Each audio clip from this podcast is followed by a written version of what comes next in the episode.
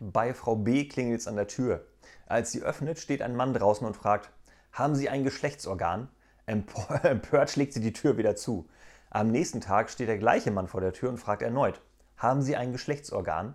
Die Frau bekommt es mit der Angst zu tun und erzählt die Geschichte am Abend ihrem Mann. Der ist außer sich, schimpft über die Unmoral der Menschen und beschließt, den Sittenstrolch zu überführen. Er bleibt den ganzen Tag zu Hause und legt sich auf die Lauer. Als es wieder klingelt, bezieht er hinter der Tür Stellung.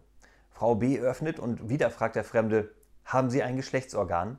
Die Frau nimmt ihren ganzen Mut zusammen und antwortet, natürlich habe ich eines. Warum? meint der Fremde, dann bitten Sie doch Ihren Mann darum, Ihres zu benutzen und nicht das von meiner Frau.